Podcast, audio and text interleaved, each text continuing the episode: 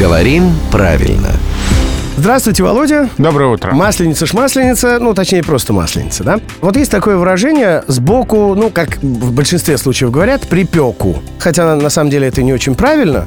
Давайте об этом поговорим, тем более, что к масленице э, это устойчивое выражение имеет прям самое непосредственное отношение. Давайте, это действительно тема, связанная с блинами, с хлебом, с изготовлением изделий из муки. А припек это просто кусочки теста, пригоревшие, прилипшие к хлебу или к блину снаружи. И поэтому выражение сбоку припека или вариант сбоку припеку есть такой вариант. А просто стал употребляться в значении, ну, что-то Ну, вот такое. неуместное такое, Неуместное, лишнее, лишнее. да. То есть, получается, когда я готовлю блины, после того, как я их приготовила, я есть их уже не могу.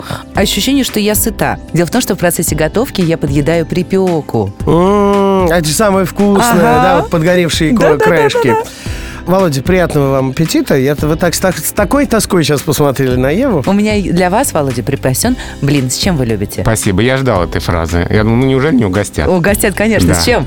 Давайте с сметаной. С удовольствием. Это э, Ева Корсакова, которая всегда испытывает удовольствие. Это главный редактор «Грамоты.ру», который всегда приходит в 7.50, 8.50 и в 9.50.